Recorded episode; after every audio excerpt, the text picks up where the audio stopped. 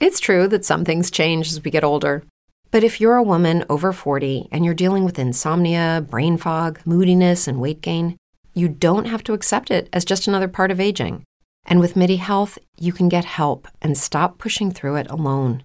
The experts at MIDI understand that all these symptoms can be connected to the hormonal changes that happen around menopause, and MIDI can help you feel more like yourself again.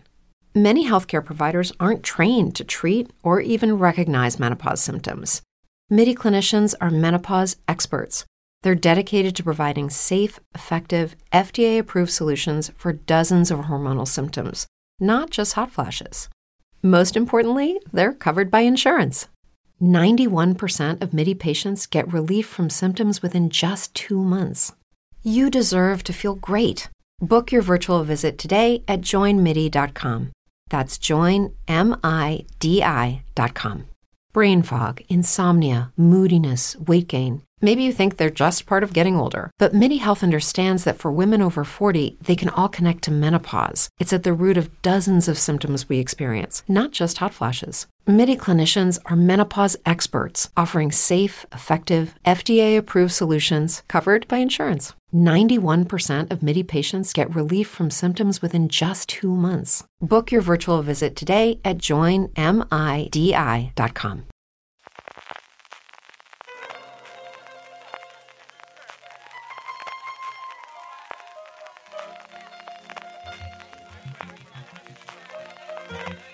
Estás escuchando Fuera de Series con CJ Navas. Bienvenidos un día más a Streaming, el programa en el que un servidor CJ Navas te trae todas las noticias, comentarios y curiosidades sobre el mundo de las series de televisión y alguna cosa más, que vamos a ir ampliando un poquito y hablaremos de trailers, hablaremos de películas, hablaremos de algún estreno interesante y de algún fichaje y también de los estrenos de cara al fin de semana. Intentaremos tener siempre buenas noticias y alguna otra recomendación porque tenemos mucha, mucha cosa para comentar a lo largo del día de hoy.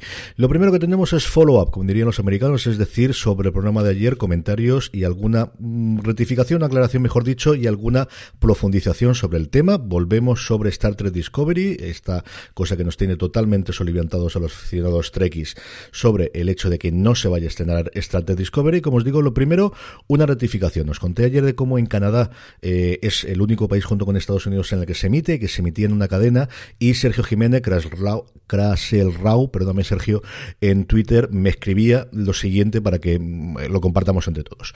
Una pequeña explicación de cómo va Star Trek en Canadá para el amigo CJ Navas de Fuera de Series. Todo, en mayúsculas, lo del universo Trekkie está en CTV Sci-Fi, que es un canal temático de la principal cadena privada, CTV, que es de la Telefónica Bell. Así que una cosa como si fuese nuestro Vodafone o nuestro Movistar, para que nos aclaramos, y que es una cadena, un canal temático dentro de lineal. Luego está disponible en el servicio de streaming de Bell, que se llama Crave, C-R-A-V-E, que es como si mezclaras Movistar con HBO. De hecho, la aplicación es la de HBO, pero tiene algo más de contenido y no parece que vaya a ser HBO Max, al menos próximamente. Pero solo está disponible en el streaming, curiosamente, al día siguiente de la emisión en lineal. Es decir, que para ver Discovery en el streaming, que es lo que haré yo, tenemos que esperar para mañana. Así que una combinación curiosa la que tiene Canadá con ese canal lineal y que no está el streaming, por ejemplo, HBO en Estados Unidos, el episodio de Succession o de cualquier otro de cualquier otra serie lo emite simultáneamente en su canal lineal y en el streaming automáticamente. Esto suena mucho más a lo que son las cadenas en abierto americanas que emiten el episodio durante la noche y está disponible en streaming solamente al día siguiente, lo que hace Paramount Plus anteriormente CBS All Access, o lo que hacen las series de NBC con Pico, que se emiten a esa hora y están al día siguiente. Esa como curiosidad, como os digo, de cómo funciona en Canadá. Y luego os comentaba que ha habido alguna ampliación y es que entre que dimos la noticia ayer y eh, el día de hoy, ha salido un artículo, el único que yo he encontrado en el que cuento un poquito de cómo funcionó la cosa en Deadline. Y Deadline, que es uno de los principales medios de chismorreo y de noticias y donde suelen contar muchas cosas la gente de la industria, además de The Hollywood Reporter y de Variety, que son los dos grandes pop, son dos grandes revistas clásicas que siempre ha habido. Deadline se, se, hizo su hueco en su momento y suele publicar muchas noticias de gente que le interesa que salga, en el que cuenta lo poquito que se sabe sobre la negociación y la negociación es, tal y como preveíamos, que Paramount Plus se acercó a Netflix y le dijo ¿cuánto dinero quieres por no emitir mi serie? Fundamentalmente eso es lo que ha ocurrido. Lo que ha ocurrido es, y aquí nos remontamos un poquito y un poquito de intrahistoria, que a mí me gusta mucho. Y es que si recordáis, cuando Star Trek, si no lo recuerdo yo lo recuerdo, cuando Star Trek Discovery se lanza originalmente, eh, la persona que estaba al frente de CBS en ese momento era Les Mumbes, era el todopoderoso jefazo de CBS que había llegado a las altas cotas de audiencia en lineal, que es el que además se había empeñado en que CBS siguiese su camino por separado por la parte de Viacom, que tenía los canales temáticos. Sí es el primero que, apostó por el streaming, pero por el streaming propio. CBS All de hecho, es de las primeras plataformas que hay de un canal eh, en abierto americano para tener los estrenos al día siguiente. Y durante mucho tiempo él fue, de hecho, el primero que quitó su contenido de, Hulu, que era este, el, hasta entonces en Estados Unidos agrupaba todos los estrenos de cadenas en abierto en emisión al día siguiente, lo quita ahí lo mete en CBO All Access, y es el que él, el que saca pecho en una reunión de accionistas diciendo hemos conseguido vender esto a Netflix, el negocio ha sido redondo porque le hemos vendido esto a Netflix por más de lo que cuesta hacerlo, luego no fue verdad porque hubo que meter mucho más dinero con nuevas eh, incorporaciones y porque la serie fue más cara de lo que originalmente fue, pero que él dijo en ese momento fue, hemos hecho lo que nosotros queríamos, que era, tenemos una serie para nuestro CBS All Access, eh, perdón, sí, en ese momento CBS All Access, que queremos que sigan suscriptores y no la está pagando Netflix solamente por los derechos internacionales que a mí no interesa absolutamente nada. Eso fue hace cinco años y lo que ha ocurrido es, bueno, dos cosas por un lado. Tuvo una guerra civil brutal con Shari Redstone, que era la hija de Samuel Redstone, que es el creador en su momento de Viacom CBS, que es uno de los dos junto con los Murdoch, que siempre se ha hablado en que se inspiró en su momento para, para crear Succession con esa parte que hubo. Shari definitivamente ganó, sobre todo porque Les Mumbes salieron varias informaciones sobre el de acoso laboral y de acoso sexual en el trabajo, que lo hundieron absolutamente y totalmente, incluyendo el, hecho de tener que prescindir de la, del despido que tuvo en su momento por CBS. Y el caso es que en esos cinco años cambió totalmente la política y cambió totalmente la intención que tenía en ese momento este Viacom a día de hoy o este Viacom CBS a día de hoy de solamente centrarse en Estados Unidos y vender el resto fuera para sacar dinero a queremos ser un nuevo Netflix y queremos hacer internacionales. Entonces, como os digo, y haciendo la cosa volviendo al principio, lo que apunta Deadline es se dan cuenta de que tienen un la serie Star Trek desde luego es la punta de lanza que ellos tienen igual que Disney Plus eh, su objetivo clarísimamente es durante las 52 semanas del año tener o una serie de la guerra de las galaxias de Star Wars o una serie de Marvel siempre en emisión. El objetivo absoluto y total a día de hoy de, eh, Paramount Plus ahora es tener siempre una serie de Star Trek en emisión y por eso tienen cinco a día de hoy en producción aunque con la pandemia todo se ha complicado bastante y solamente las de, animación han podido mantener el ritmo que ellos esperaban tener la segunda temporada se esperaba ya prácticamente ya y Discovery, desde luego, exactamente lo mismo, se tendría que haber emitido.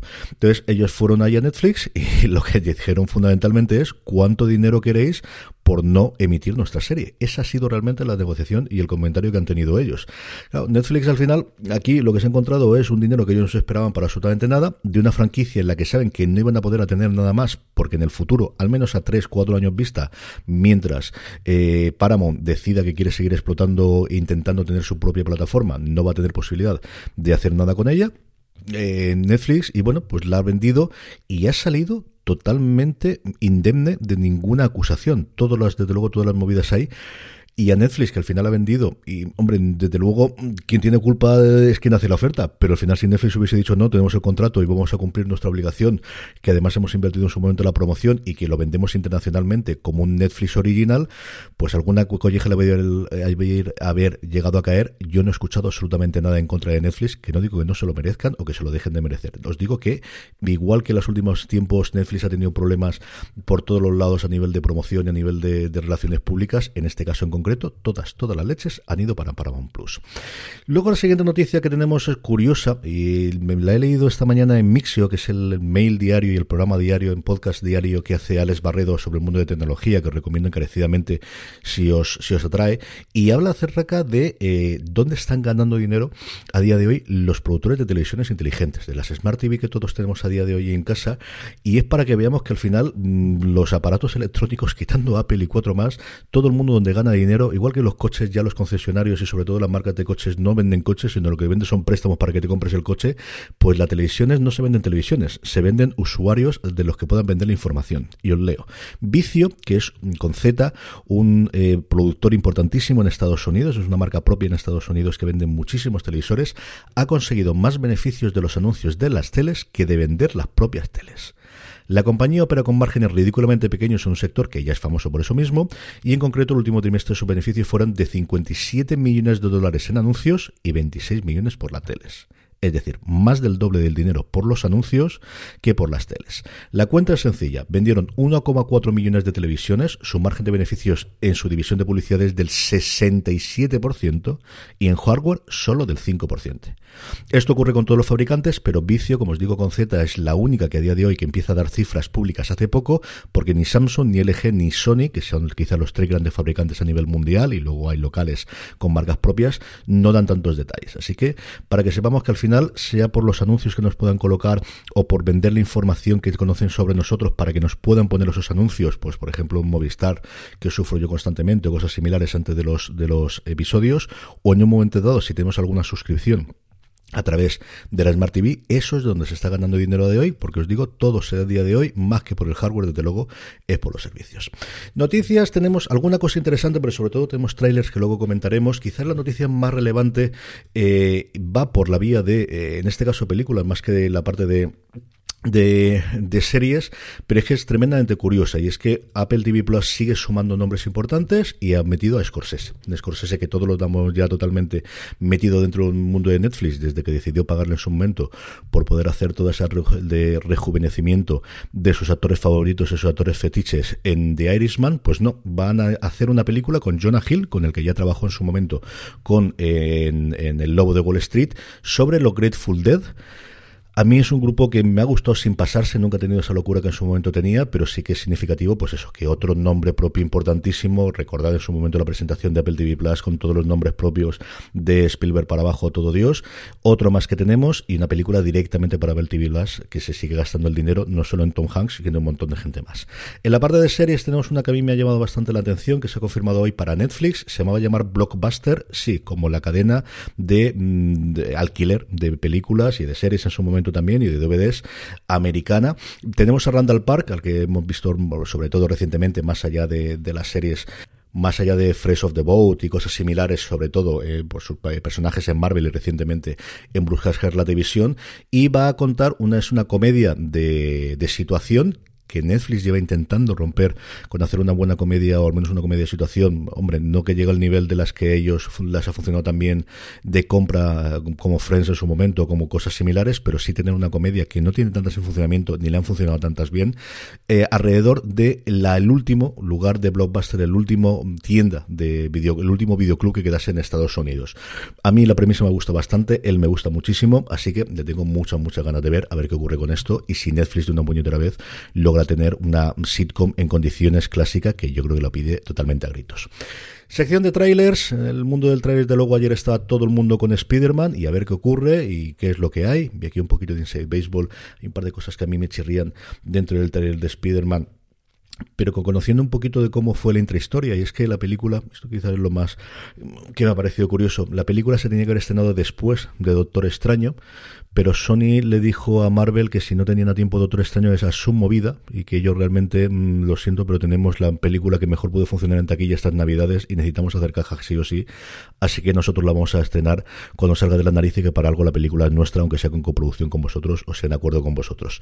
La sabéis que es el gran estreno desde luego para estas navidades y esto está obligando a que Doctor Extraño, que se fue al 2022, va a tener seis semanas de reshoots, como dicen los americanos, seis semanas en las que van a tener que rodar nuevas escenas para acomodar el guion a lo que haya ocurrido porque al final ha cambiado el estreno ha cambiado la parte temporal. Es tremendamente curioso. Seis semanas se conoce sobre una peli y varios cortos, eso ya lo digo yo. Tres trailers interesantes este hoy. Uno, Emily in Paris, ese fenómeno absoluto de Netflix, su segunda temporada donde llegará dentro de poquito. Segundo, The Gilded Age, La Edad Dorada, la nueva apuesta, la nueva serie de HBO con de Julian Fellows, del creador de Downton Abbey, que tiene una pinta sencilla y absolutamente espectacular. Tiene una cosa impresionante y, en fin, es que mm, el, elenco es espectacular, pero es que en el momento que sale tenemos a Cynthia Nixon, que va a estrenar dentro de nada también la continuación de, el, de Sexo en Nueva York, tenemos a Dene Benton, tenemos a Luis Gamer, mm, tenemos a Blake Rilson, tenemos a Tessa Farmiga, pero fundamentalmente tenemos a Carrie Coon, a la que se adora sobre todas las cosas después de su papel en The Leftovers y lo que hemos visto posteriormente hacer, y si a Carrie Coon en esta santa casa que os voy a contar de Christine Baranski, hasta ahí podíamos llegar. Así que Carrie Coon, Christine Baranski, mm, Julian Fellows, no hay mucho más que contar. Y luego el tráiler más sorprendente, desde luego para mí, porque es un proyecto que no tenía yo mucho, muy claro que, mm, cómo iba a ser después, aunque las primeras fotografías salían muy bien, es el de Pam y Tommy, esta serie alrededor de la vida de Pamela Anderson y Tommy Lee, el batería de los Motley pero fundamentalmente alrededor de qué ocurrió con ese video sexual íntimo que, eh, bueno, que salió a la luz y que de alguna forma circuló primero en VHS y posteriormente fue el primer gran escándalo de sex tape, como diríamos a día de hoy, en el mundo de Internet. Tenemos a Lily James y Sebastian Stan, que ya en la fotografía uh, inicial que se, que se eh, difundió por medios hace un mes, mes y medio aproximadamente, tiene una pinta espectacular. Yo no lo esperaba desde luego que, tuviesen esa, mm, que lo clavasen tantísimo a lo que yo recordaba y lo que podemos ver en de la época. Mm, están espectaculares. En el vídeo, en el tráiler lo están más todavía. Tenemos además a Seth Rogen y sobre todo tenemos a Nico Ferman, que siempre, pues eso, mira, Carrie Coon, Christine Baranski y Nico Ferman. Hoy un día feliz, hoy es un gran día para ver la televisión. Estrenos, tenemos un montón de cosas de cara al fin de semana y vamos cerrando con esto un poquito la agenda de hoy.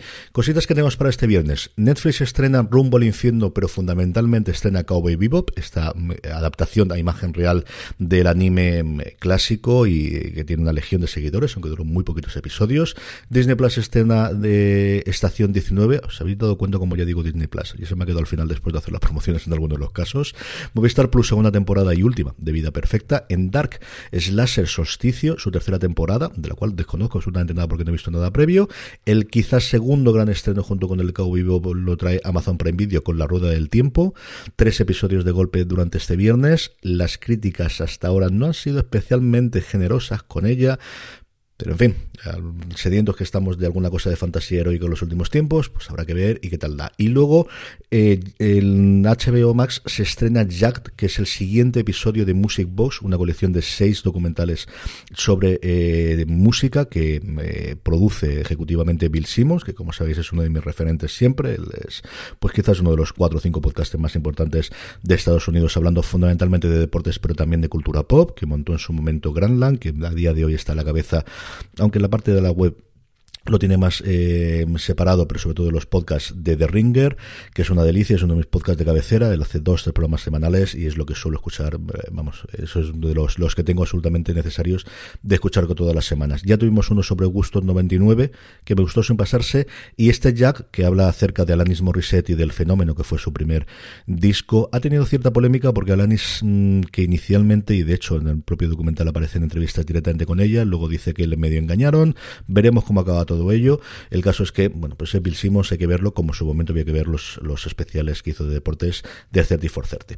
Y luego, para terminar, una buena noticia y es que Party Down, una comedia delirante y divertidísima, va a continuar. Solo nos faltará uno de los actrices, en este caso principales, que era Lizzie Kaplan, pero va a seguir adelante. Veremos que la trae en España. Aquí tuvo un recorrido bastante complicado en su momento, eh, sus dos primeras temporadas, pero es una comedia maravillosa con un elenco también delicioso. Y por último, recomendación, y es que la acabo de terminar de ver hace nada cuando estoy grabando esto, el jueves por la noche, Lola, el documental en cuatro partes, de verdad, de Israel del Santo, que es alguien que lo lo que haga, lo voy a ver siempre. Ya me sorprendió para bien en su momento con el documental de Palmar de Troya. Si no habéis visto el Palmar de Troya, tienes que verlo.